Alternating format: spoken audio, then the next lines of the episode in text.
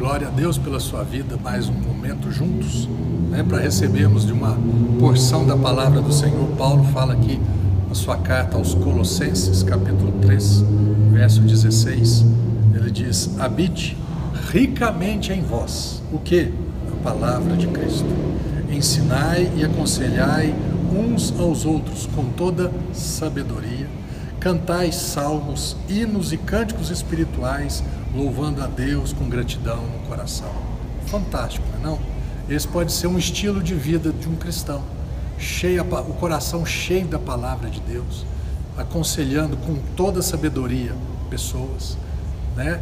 É, é, é, cantando louvores, adoração, adorando a Deus. O que é um louvor?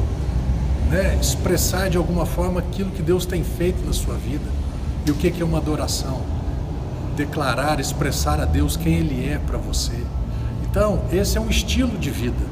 Isso não é para estar dentro da igreja, aliás, dentro da igreja nós né, estamos aqui para encher, para aprender e depois nós vamos viver durante a semana toda aí, né, espalhando, compartilhando essas, essas riquezas, estas verdades libertadoras, o nosso dia a dia de louvor e adoração.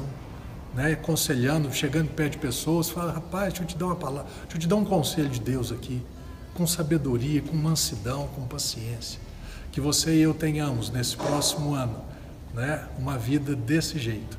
Que esse seja o nosso estilo de vida cristão nesse novo ano.